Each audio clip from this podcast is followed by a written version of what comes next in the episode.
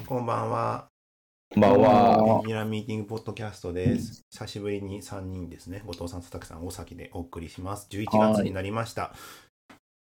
前回も多分、前回2週間前、3週間前ぐらいなんで、結構この間には、てか、あれですよね、カンファレンスとか、テックテック系はカンファレンスが増えてたのかな？うん。うんがうん多くて、いっぱいあったで。いっぱいあったねとか、M3Mac が発表されあったねそういや。うん。なんかね、あの、プロとマックスだっけ？なんだっけ？グレード。そう、忘れちゃった一番高いやついろいろとやってるやって、もう値段がすごいねとかいう感じのやつだったりはしましたけど、はい。あの、ちょうど、これ昨日、昨日なんだっけ？オープン AI デブデお、お、ー。え11月6いや日。ー、3日ぐらい前じゃない？昨日、その6だ前。6だから、あれだよね。まあ、おとついじゃないですか、日本。時あ、日間的には。本時間的にはか。そう。な感じでやってましたが、まあ、久しぶりになんか、どどうでした？見ました？なんか、かいつまんでみました、僕は。はい。なんかさすがにもうアップルの発表もそうだけどさ、うん見てらんないからさ。うん かいつまんニューニュースベースですよね。うん。ああ、あれ、バーセルもあったな、そういや。うん、なんかいろいろやってましたけど、なんか久しぶりにさ、パッと見た感想なんですけど、あの iPhone4 とか5とか出てた頃って、なんか新しい機能が出るたびに、あ、このアプリ死んだな、みたいなうん、やつあったじゃん。うん。うんあうんうんあ、の、あれ系のカンファレンスだと思ってね、すごい楽しく、楽しく見れたなんか。、普通に製品発表会だったよね、なんか。そう、そうだね。めちゃくちゃ、なんか、うん。なんだろう、あの、え、デベロッパーカンファレンスじゃなくて、製品発表会だったよね。そう。あの、要は、この1年間、そのチャット GPT、API 公開されて、みんなが貯めたノウハウ、要は、うんなんか、オープンエコノミーって言えばいいのかな。うん。まあ、オープンソースはいろんなライブラリがこうやったらうまくいくんじゃない、こうやったらうまくいくよっていうノウハウが全部公式でそう、うん全部公式でサポートされたっていうね。全部できちゃう。全部できちゃうよっていう、結構スマートな方法でっていうね。なんだっけ、あの、コードのインタープリターの人がさ、なんか、作者が、あの、なんかもともと違う名前だったじゃん、オープン AI の方の、そのコはいード実行の名前。で、うんなんか、我々の勝ちだみたいにツイートしてたんだけど、いや、うん負けだと思うけどな、お前。公式サポートされとるぞ、みたいな。面白かったわ、あのあのくだりは。めちゃくちゃパクってきてるみたいな。そう。だから、評価されたものが、なんか公式にどんどん取り込まれていく。それが裏で、まあ、ね、あの、んなんて言うんだろう。ちゃんと説明だって起きてるのかわかんないけど、ね恐ろしい世界だってなってるから、うんあの、この AI を使って起業しようとしてましたとか、マジ怖いと思うんですよ。え。なんかそれもなんか、ツイートでめっちゃ流れてきたわ。なんかその、うん国境死んだ AI テック企業はどれぐらいいるのだろうみたいな。いや、あの感覚は本当に そうそう iPhone5 とか6とかのやつですよ。だカメラアプリとか軒並み標準に収められてったじゃん。そうん。ああの感覚だよ。うん。企業が、こっからは資金が調達できなくて終わっていくのかみたいな感じだったから、そうそうそめっちゃ面白いと思ったもんう。いや、面白いわーとか思いながら。なんかだから逆にちょっと安心したもんね。よかった AI 系のスタートアップにいなくねって。なんか、なんか、大体今のさ、想像できることは全部やってきたじゃない。やってきた。だからさ、よかったと思った。なんか、よかった AI の会社にいなくて。しかも簡単にできんだよね。そうそれこそ今日さ、昼間に、なんだ、ビルダー？なんだっけ？なんか出たよね。うん。出た瞬間落ちたよね。うん。みんな一斉に使い始めてさ、速攻リリースして SNS に載せてとかいう世界になってて。それなんだよ。だから、それはなんか、えっと、なんか、あれだった、言いたかったことでさ、はいもうプロの驚き屋さんのさ、うん驚きツイート多すぎてさ、ちょっと俺、気がめいったもん。何驚き屋さんって？あるじゃん。AI すごい、驚、AI すごいツイートする人たち。あれをお驚き屋さんって言うじゃん。なんか、プロの驚き屋さんって言うんだよ、ああいうの。あ、そうのなんだ。あの、チャット GPT すごい !AI すごいっていうなんか、うんうんプロの、それをただツイートするだけのさ、はいなんかいるじゃん。あれをプロの驚き屋さんって言うんだけど、うんそれちゃんと世の中的に言わすんだけど、うん本当あの日は、もうめっちゃ多くて、プロの驚き屋が。はい驚き屋が驚き屋をリツイートしたりするから、もう見たまんまのことそのままこう、エコーしてるだけなのに、はい。大も返しで、もうもうそんそれが、なんか発表自体はすごいいいんだけど、うんなんかもうそれがもう辛くて、ツイッターあんま見なかったもん。ああ、も驚き屋さ。そうだね。驚驚きやって言いたいだけじう、そりゃそうだよ。だって発表したばっかりだからさ、実際誰も使ってないからさ、その、まあね。言われたことをそのまま口に出すしかないからさ、みんな想像で語ってるだけなんだけど、みんな同じことをさ、なんか、クソデカボリュームでさ、こう言うからさ、やばい!やばい!みたいな、うん。大変だ!大変だ!みたいな、それがもうずっと流れてきて、気がめいました。その ああ、同じ、同じ驚きをずっと見てなきゃいけないみたいな。なんか驚き屋の使い勝手がイラスト屋と同じなのかなっていう。プロの AI やばい驚き屋さんた AI ち。やばい驚き屋さんたちが驚いてた。いや、実際に驚くこと多いんですよ。驚いたわけよね。うんそう、GPT-4 ターボから始まって、ターボなんか今日もうなんかデモか社内って言われてたけど、めっちゃ早いね、やっぱり。早いし、しかも300ページ。はあ、普通になんかで、あれとマイクロソフトの音声合成組み合わせたら電話で会話できそうと思ったもん、速度感。うんうん。いやー、すごいよね。で、3.5ターボも改善があり、で、アシスタント API、こっから機能追加か。アシスタント API とかでさ、あの、ファンクションコーリングとイイインタープリターとリ、リなんだリ、リトライバル？ドライバル。がさ、全部ガッチャンコされてさ、できるようになってんじゃん。うん。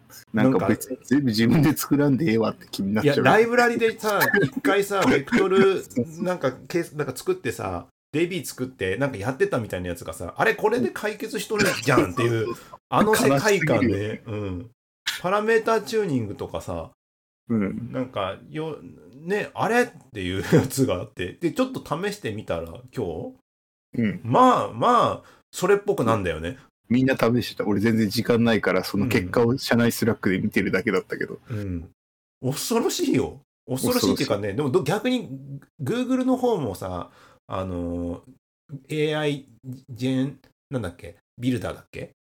みたいなやつがあって、うんそそれも似たようなやつあってさ、あの、ファまあ、ファイルを GCS かなんかに置いて、そいつを見見るみたいなことやって、あの、検査、モデルつ、モデルっていうか、なんか、あの、追加情報を与え追加るやつ。情報を与えるやつ作って、それ使って Slack、あの、チャット UI で聞いたら答えてくれるみたいなやつあるんだよ。うんで、それ、それも一回、その一個前に試してて、あの、まあまあ、あ、あよくできてんなって思ってたんだけど、これ出てきて、アシスタント API を触ってって思ったのが、もうなんか使い勝手がさ、シンプルじゃん。オープン AI のツール。うんプレイグラウンド。やっぱ、んで、Google クラウドの UI に無理やり Google 載せてるからさ、めんどくさいんだよね。なるほどね。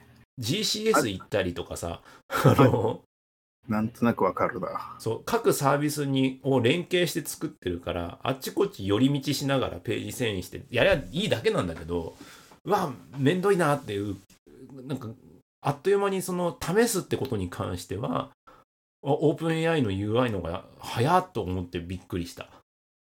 多分そこからなんかどういうふうに使い勝手拡張させていくかとか考えるとあのセキュリティとかあの自分たちが持ってるソースとかなんかビッグクエリとか扱ってるんだったらとかなんかそういうのが出てくるんで一概にじまあゃあ全部、そう使うじゃんみたいな。そう、オープン AI にってわけじゃないんだろうけど、結局、このなんか関連するデータを取ってくるところとか、ファンクションコーリングとかでさ、あのスムーズに外部連携できる UI が用意されてればいいわけで、うん。で、それが、あの単純にツツール上は多分どこもやってくるだろうけど、あとは政治的な理由とかさ、会社の利害関係とかがあるから、それが使えなくなるから、そこがサービスの差別化になるんだろうなとか思いながら、うん。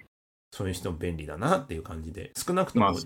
自分たちがその使いたい情報を持っている場合は、全然最初はこれでええやんっていう、オープン AI でええやんっていうね、う。ん機能の過不足のなさがちょっとすごいなと思いながら、ちょっと触りだけ触ってた。早いとこ Azure に来てくれたら、もうなんかいろんな仕事がか爆速でいろいろできそうな感じがするもんね。アジュールに、アジュールに来ると、あれか、あれ、まあ、あれだよね。だから、会社の情報とかをある程度そこにまそうそうそうまとめているから、会社情報を突っ込むことができるってことですもんね。そう、そう。なんかどういう形でだこっちに来るかわからないけど、うん。すインターフェースがないじゃない、Azure に来ちゃったら、その、どうやってねなるかわかんないけど、機能はクレイって感じで、なんかあの、画像認識を組み合わせたあのやつあるじゃない？はいはいはい。うん。あれとかもめちゃくちゃ今欲しかったりするんだよな。ああの、ねコンテキストの中で画像とテキストをこう行ったり来たりできる。ーうん。あの辺が欲しいね。なんかすすぐにさ、ビデオを、あの、サッサッカーの試合を、うん。あの、組み込ませて、テキストにして、あの、音声で読み上げる、実況させるやつや、作ってる人いたでしょ？うん。もう、あれとか、まあ、まあ未来だわって感じするもんね。うん。とにかく速くなってるから、全体的に。くなってる。ねえ。いや、こんな進歩するんだっていうのが、ね、感じるよね。なんかそうね。やっぱ、ちょっとついていくのしんどいよね、最近。いや、早すぎて。ちょっとま、なんか触らないとさ、もう一気に進んじゃってるからさ。いや、ほんと早すぎません？でも、でも、早すぎて、先に得た知識が1年後無駄になるのはすごいわかるね。わかるね、そう。めっちゃわかると思って。いや、でもご、その画像とかの認識とかもできるようになってから、いよいよなんか、バリエーションがほんと増えてきててさ、うん。なんか例とかを、その多分驚かせ屋さんの次はさ、なんか事例を紹介するツイッターが X がいっぱいあるわけでしょ？まあそうね、あの、チャット GPT に関してはさ、うんあの、このプロンプトのテンプレートが良いシリーズだよね。ああ、そうね。これでなんとなくいけるみたいなやつ。あと事例だよね。事例。事例とかもなんか並べてるやつでさ、そのサッカーの実況とかもあればさ、あとなんだっけ、あのーファッション。なんか自分のふ着てる服を映して、映すと、なんかそれに対してのレビューが入って、おすすめのコーデをせ画像生成するってやつを試したりとかさ。すご。だから、それどうやってんだろやだから普通に画像に、画像を入れられるじゃん、もう。わかるよ。画像からさ、その、特徴を抽出するときさ、そのファッション、だファッ何ション、評論家のそう、ファッシモデルって、そうそうそおすぎとピーコのなんか、おすぎとピーコじゃない、おすぎの方のあれをこう頑張って学習させるそういうことでしょ。そうそうそうどうやってや。ってんだ、それ、みたいおすぎの方をやややるんだろうね。まあ雑になんだろうけど。で、な。えおおしゃれとして、こういうコーデはっていうふうに画像でボンって出すみたいなことをデモでやってる人いて。いやええ本当？もうアイディア勝負だよ、本当に。うん。なんか、僕社内で聞いたやつだと、なんかその画像の、まあ、デザインの批評価はい。を GPT にやらすやつやってたんだけど、うんまあなんとなくできてる感じするんですけど、うん。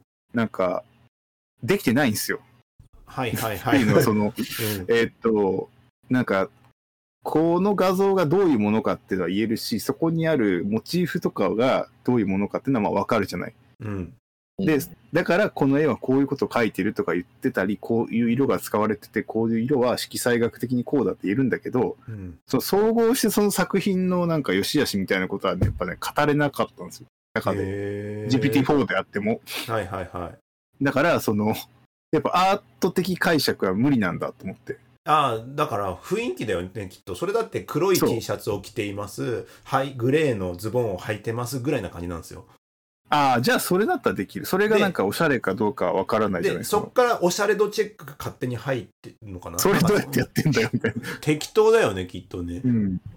そう、だから文章的には正しいこと返すんだけど、なんかそのうん踏み込んださ、批評してこないんですよ。はいはいはい。そうなんか犬がこの絵にはいますとかで、犬はなんかこういう意味があってとか、そういうのをうん。テキストで出てくるまでできるんだけど、この作品として、その犬がどう表現されてるかとかは出せないんですよ、やっぱり。はいはいだはい。話が逸れてくるんですよね。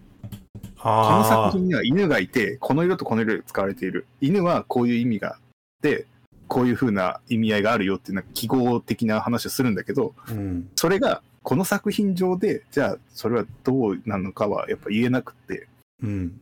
なんか、なんか、なんだろう、あの、デザインのとか、アートの、なんか、大学とか行ってない人は、できてるってみんな思うんだけど、うん俺らからしたら、いや、なんもできてねえって思うんですよ。だかへえ。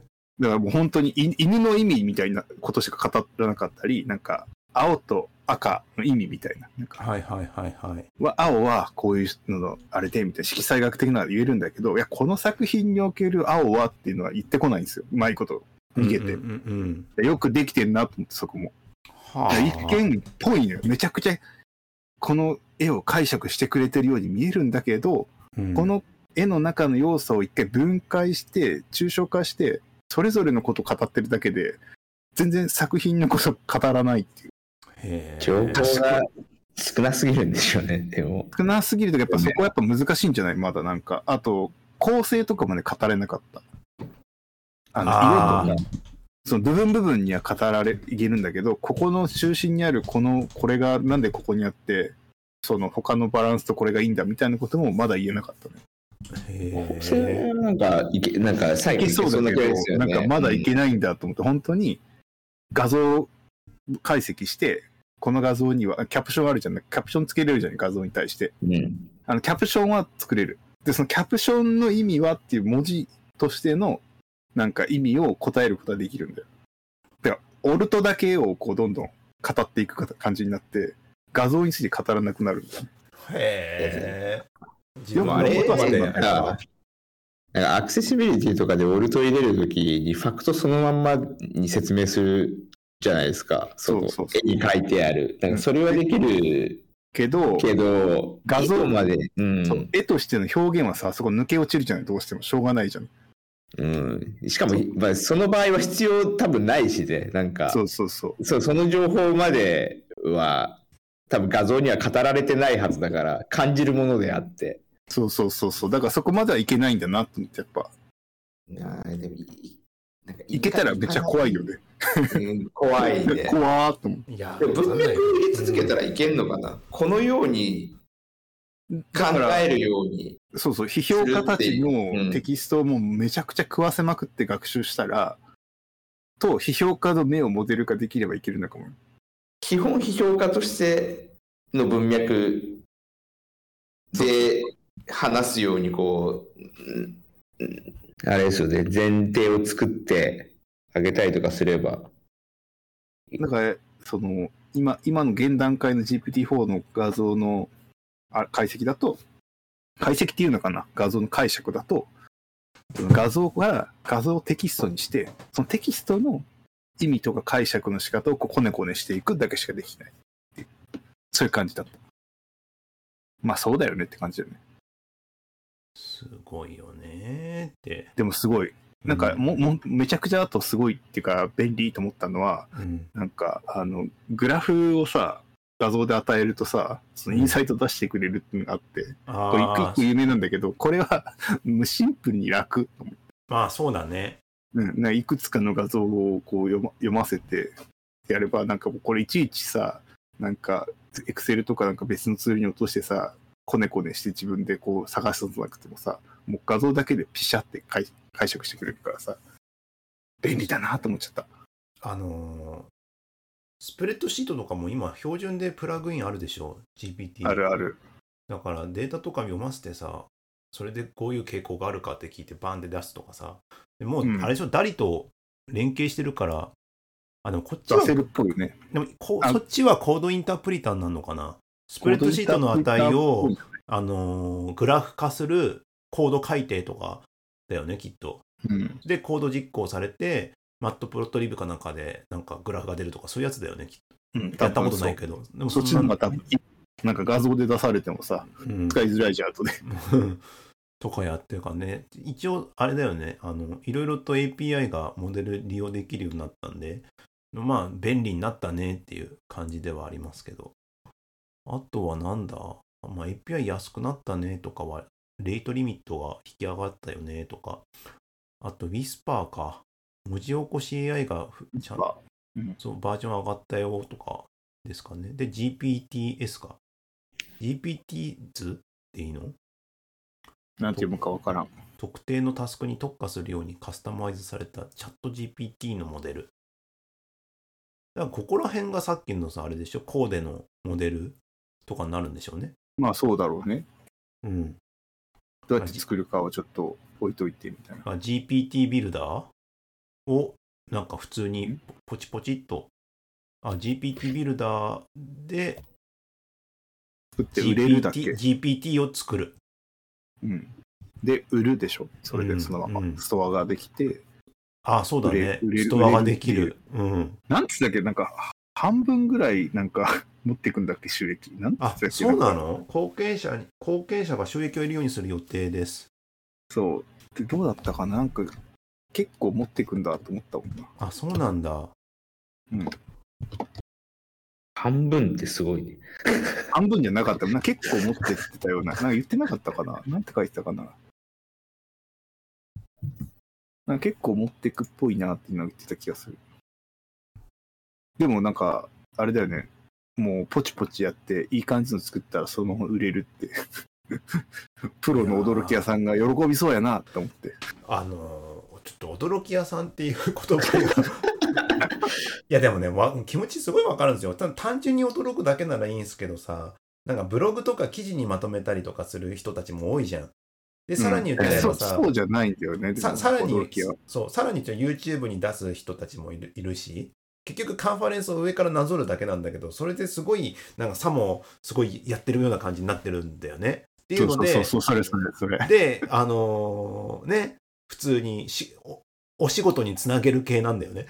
そう、基本的にそう。だから、あのそうよ。インフルエンサーだからさ。うん。いやすごいなって思うあれは。それがもういい、だからその日が一番盛り上がるじゃない。だからもう、いかに大きな声で驚くかをみんな競ってるって感じで、大声コンテストみたいになってて。あのね、大声コンテストの人もいると思うんだけど、なんか新しいモデルとか新機能が開発されたら、すぐさま飛びついて、最初になんか実例を出して、それでしゅなんか知名度を上げようとするインフルエンサーもめちゃくちゃ多かったよ。うん。まあでもそ、そそういう感じでしょ？だかうんら、早く出した方がさ、やっぱ目立つからさ、そうそう早くそう。いかに早く、いかに大きな声でうん。驚くかっていうのをなんかさ、一日みんながやっててさ、うん。なんかしんどーと思ったもん。いやーすごいよね。昔はなんかさ、ごくニッチな人がさ、ツイッターが出た頃なんて、可愛いもんだよね。一部界隈い一部界隈で大盛り上がりだったけどさ、うん。もうそれとは全然質が違う人たちがなんかそういうことやってるから、時代の変化感じるね。そこで。AI じゃなくてそこで。まあ、ベーシック認証で文字か打てるんだぜとか言ってたもんね。そうだね。言ってた言ってた。そう。ああれ、キャッキャキャッキャね、そう、ウェブ界隈のエンジニアはね、ちょっと大盛り上がりだったんだけど、そうなんじゃないもんね。た。なんじゃないだから、ももっともっと大声コンテストだから。ねえ。いや、大声コンテストって言うとあれですけど、でもそれぐらいすごいなっていうとこですよ。そう、だから、一方で GitHub のその今日のやつとかさ、そんないないの、やっぱ大声屋さんが。ああ、驚き屋がいなくて、やっぱ、チャット GPT とかああいうのに行くんですよ。プロの驚き屋は。人があれこう人が多い方に。うんあの、コーパイロットはあれですよね。あのーまず GitHub 自体にコーパイロット導入されたんだっけ？そう、もう GitHub の中でできちゃう。中でできちゃうなんですよね。あれ、うん GitHub の中のエディターとか使ってます？使ってない。なんだっけ？名前忘れちゃった。なんだっけ？コードスペース？なんだっけ、なんかエンジニア以外の人に GitHub で作業させたいとき一番あれですよね。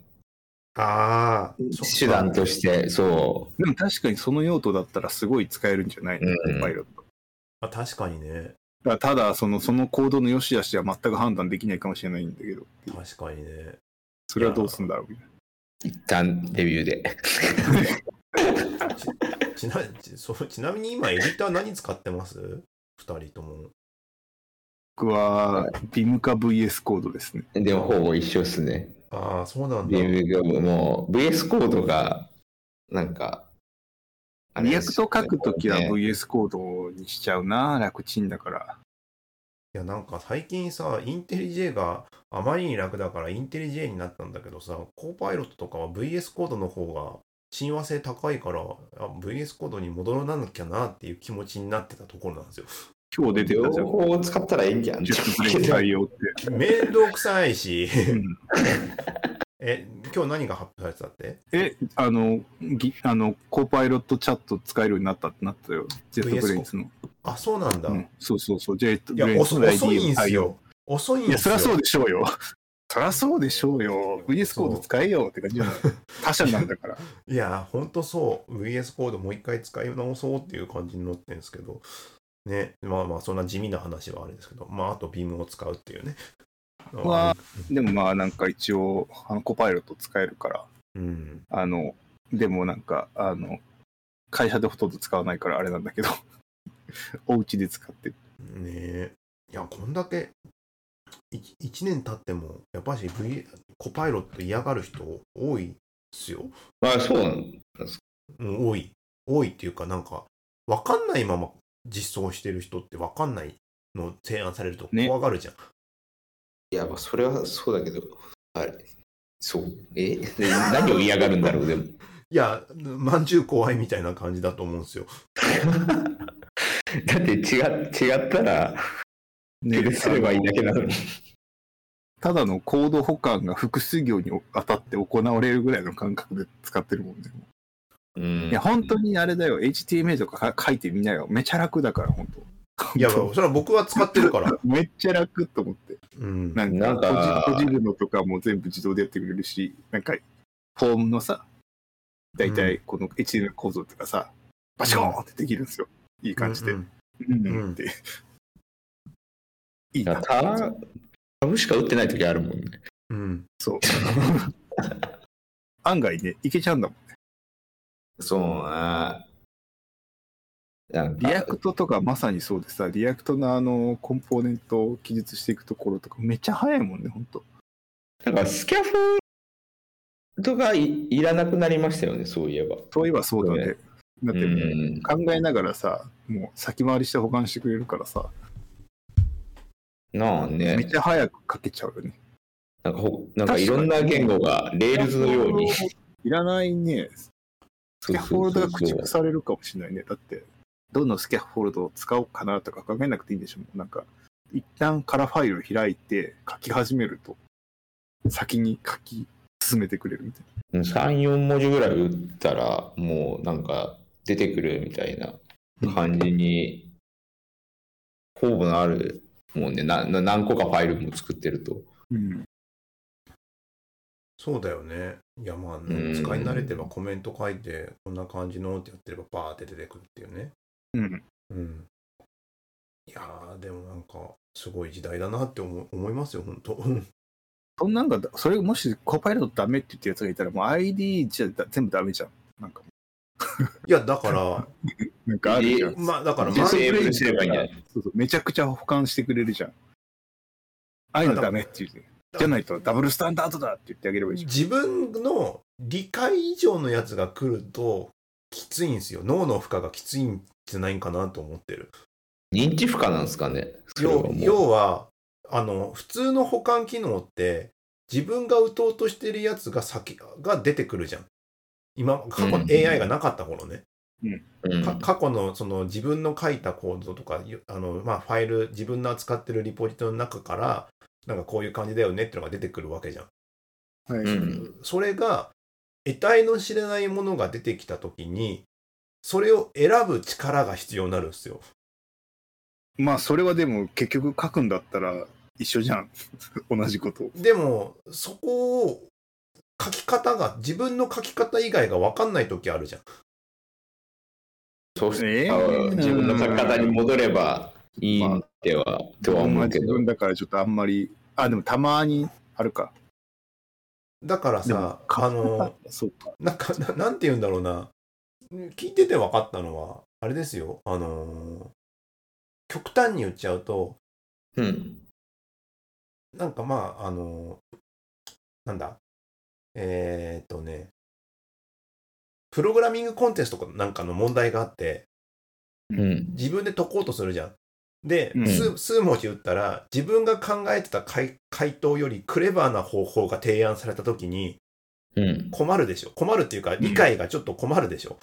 こと。うん。うん。パールみたいな感覚だ。な んで、今、でも実際にそれを それを採用すれば動く、たとえ動くとしても、それを理解しなきゃいけないじゃん。うん。その理解認知負荷が高いとね、嫌がる。うーん。と思ってる。なんか Ruby とかでも起こりそうだな。そう。それは、何でも起きるわけ書き方で。それは、まあ、後世になんか難しいなんかものが書いてあるとか、なんか本当にシンプルに、なんか PHP だったら知らない関数が提案されるとか、なんかそういうのが起きた時に、それを自分で理解しなきゃいけないわけじゃん。うん。うんその認知負荷が嫌なんだと思ってなるほどね。MySQL real escape strings なのか、なんだっけ、なんだっけ、 addslashes なのかってやつですか。わかんない。さ、PHP で例えたのが間違いだったかもしれないけど、あそうどの、っちが、どっち選ぶべどどっちをきなんだ選ぶべきなんだっていう判断がつかなくなると、ほ 他のを全部選ばなきゃいけなくなる。理解しなきゃいけなくなるからっ。ていうので、でもやっぱでもみんな言わない？なんか自分は使えるけど、ある程度使いこなせる人は、自分は使えるけど、これ新卒とかに、若手とかには分かんないんだろうなって思いながらやってるってみ言いません？みんな。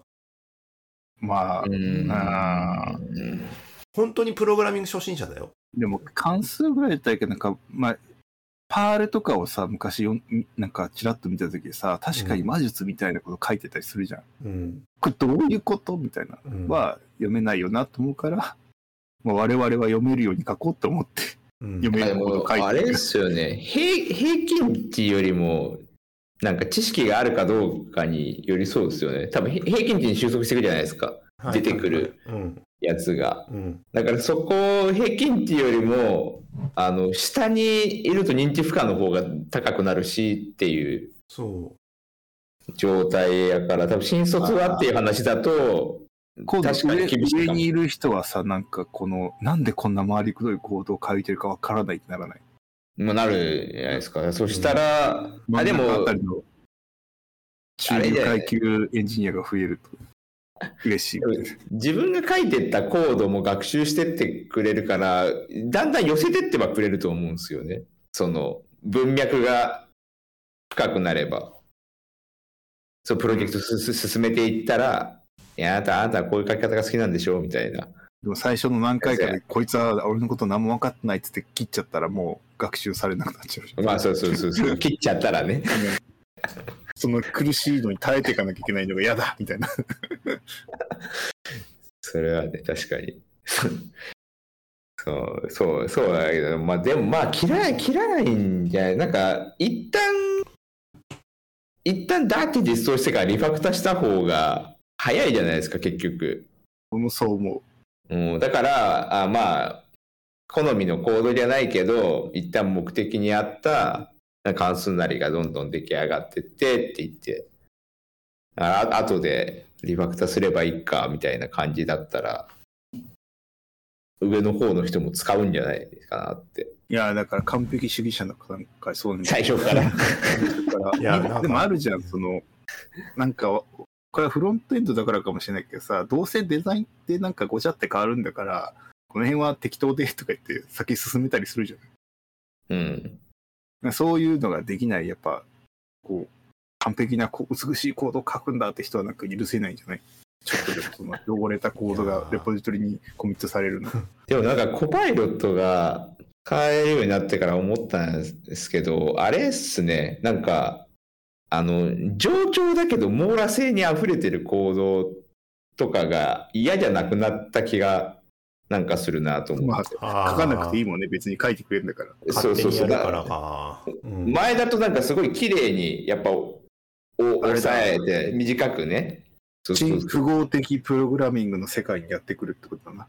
うんね、そう、いや、だから結局そっちの方が、まあ、認知負荷っていう意味でも、あの、リスクも過去下げられるし、うん。まあ、さすがに、あれですよね。フフロントエンドのコードはそそのまま、その、コード自体が、あの、表に出ちゃったりとかするから、あれですけど、うん普通にビルドをするやつがね、うん、そうそうそう。ディスク容量と、なんか最初のコードをメモリに展開するとこでも折り合いがつけばいいもんね。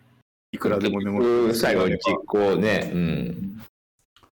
いやーちょっとあれですね確かに行動生産性は絶対爆上がりしてるから使う人はどんどん、まあ、より便利になっていく世界だろうから早く使わせないとまずいんだろうなとは思ったりはしてるけどねその、うんわ若手にも、ね、絶対差がついちゃうと思うよ。その使い方とかさ。うんでも大崎さんはあれとそもね、なんかそこを使わせるために今宿泊してるってことですよそね。うそうそう今の話。うちはでも、うちは会社は結構使ってるよね、やっぱ。いやたま多分あれなんですよ、カジュアルにいや平気うん平気平気みんなすごいんじゃないですか、ね。うん。うん。みんなすごいんじゃないですかねって話なんですけどまあそれはいや、なんかうん、なんか、なんかウェイウェイ層がいっぱいですか？楽しそうだぜ、みたいな感じ。で。いやそういうとことは違うとは思うんだけどね。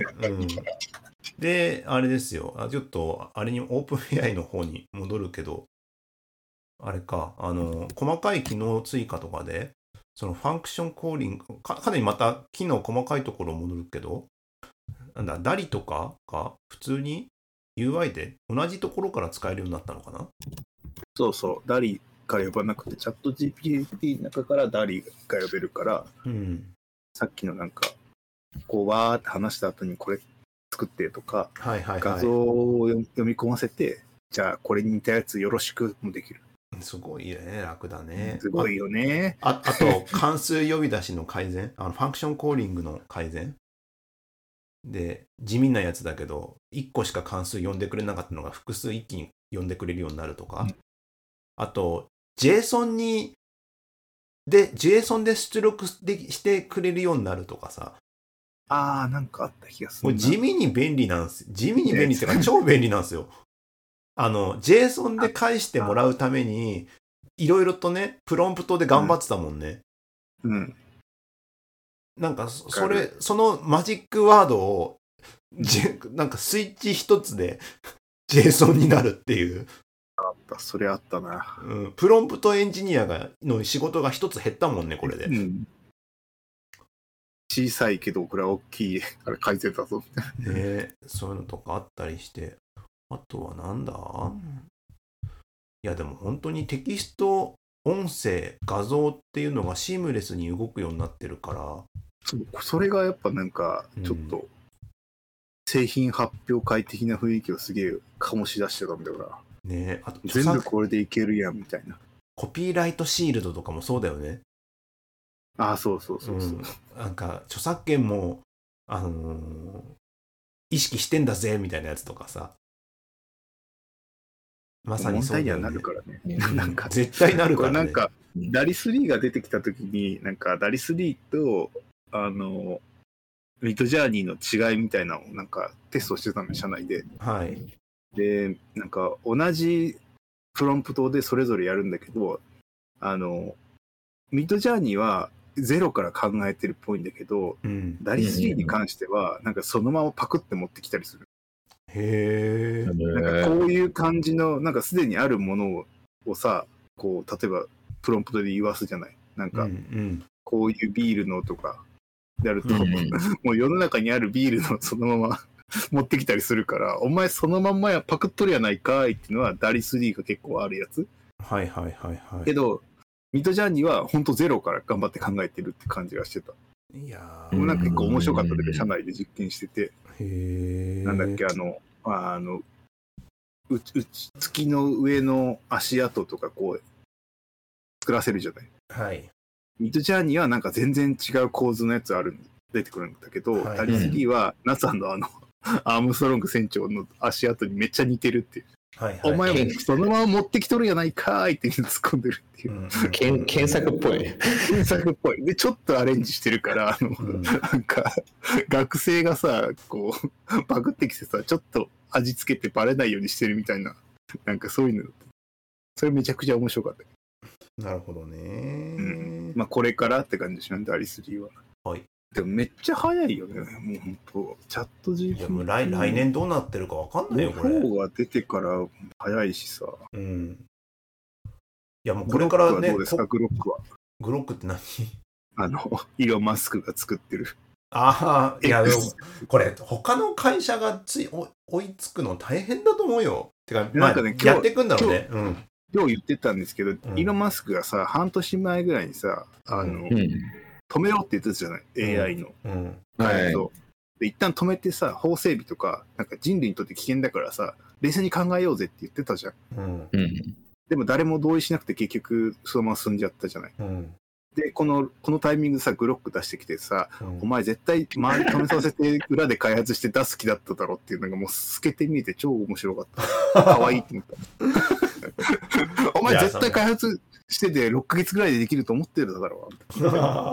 で、なんかチャット GPT に OpenAI に追いつこうとしてただろう。いやーでも本当にこれ、あれですよ、サービス AI スタートアップは冬の時代って最初に言ったけど、結局、裏っ側がこういう大手プラットフォームに乗っかる形になるよねが、なんかまあ見えてきたね。そう。見えてきた。うん。あとはどこを使うかっていう話なんだろうけど。うん。いやー、面白いね。面白い。これから先いろんな事例が出てくるだろうから、ちょっと表現が豊かになったから余計にね、昔のアプリ開発みたいに、あ、うんこんな使い方あるんだみたいなやつが多分出てき始めますよ、これ。来る来る来うる来る。んで、絶来年そうで、来年ぐらいになったら、あのーさらに機能追加され、その中からまたいいやつが本件に導入されて、で、またなんかそれでアプリでいいやつ考えようぜみたいな感じのことになってっていうのが繰り返されていくんでしょうね。うん。多分これ10でもうん、ちょうどいい、なんか、カンフル剤になってるくない？なんかさ、アップストアとかもさ、スマホが出てきてさ、なんかやっぱこういう、なんか変なことってなかったじゃん。はい、なんかはいはいカオスみたいな。かなりレッドオーシャン化してたじゃん、市場が。うん、らちょうどこれが出てきたことでいろんなものがシャッフルされ始めてさ、そうだまたね。変なものいっぱい出てきそうじゃない？いやー、本当そうだと思う。そう。いや、なんかさ、今ア何でもとりあえず AI もんなんかできねえかな。あの今日、今日、今日とかさ、あ今日じゃないのかな？最近かな？フィグ、フィグマも、あれでしょ？あの、ジェネレティブ AI モードが、機能がなんかはい追加されてて、何回打ったら、なんか出てくるみたいなこと？を。いや、でも全然なんか、オープン AI とかの進み具合に比べたら、なんかこれ全然想像できるもんだなっていうのができるだけですよ。まあ、作業効率上がるからいいんだけうん。あまあ、まあね地味なとこど、ろね。驚きまではいかないかったね。うん。なんか一個、もう一個、その、なんだろう、まあ考え中のアイディアですみたいなことやってて、うん。アドビと一緒にやってるあれで、うん。なんか、テキストからユーザーストーリーっていうか、あの、ストーリーボードの画像を生成するみたいなやつとか、はいはいはい。なんかアイデア出してて、あの辺が出てきたら嬉しいなと思ったらなかったから、あ多あいうのが分出てきたらまた変わるかもしれないね。なんか今はさ、ちょうど、あれ、バナー生成とかが自動化されてる頃でしょ？ウェブで言うと。そうそうそう。でさ、次、次は LP になってさ、なんかそういうのを繰り返していくとさ、あの、まあ、繰り返していくとっていうか、多分最初はバナーとかのあたりのところの生成が自動化されて、で、同じぐらいに、あれだよね、キュレーションっぽいサイトがいっぱい生成されてったじゃん。うん。で、次に来るのが、L、LP とかはもう一発でいけそうだよね、もうね。LP はかなりいけるっぽい。いけるよね。LP 会社サイトがもうできるし、で、その次は何が行くんだ？ウェブサイトで言うと。うん音声、音声いけんのかな？ちょっと微妙問い合わせはもう普通に LLM でだいぶできるようになってるから、なってるよね。え FAQ とか求人お問い合わせも全部そう、FAQ もいけるし、メッセージだってね、か AI が返すとかっていうレベルだったらもうできちゃってるしね。できちゃうじゃあよ世の中のやつ、ショッピングとかオークションとかはさすがにあれか、今 Yahoo のトップページ見て、左側のメニュー見てるけど、でもニュースはそれこそいけんじゃないですか？ニュースはいけちゃうね、コンテンツさ。でもニュースのコンテンツを入入稿するがあると思うけどね。それもなんかうまいこと取ってくるようになるんじゃないですか？そっか。で、なんか承認するみたいな。ああとはニュースのコンテンツ取ってきたら、それこそなんかやばそうですよね。やばそう。超だからフェイクニュースとか、でもさ、フェイクニュースをさ、人間に見破らせるよりかさ、なんか AI に見破らせた方が正確になりそうじゃない？あたな確かにね、見破るっていうことに特化してたら、画像とか、なんかそういうのが出てきたら、そう、このテキストおかしいとか、テキストのファクトチェックしに行って自動的に。OK ってやる方が早くないですか？いやいー人が介在できなくなるんだ。できなくなる。フリマとかオークションは人介在系だけど、まあ、トラベルもそうなのかな旅館と人のマッチングだからなマッチングのところになんかあるかもしれないけど基本大丈夫で手続きはもう全部 AI 化されるだろうね、少なくとも。ニュニュースはなんかありそうで天気天気はどうだ？いや、どうなんだろうね。でも、どうなんだろうね。なんか利権が絡んでそうだな。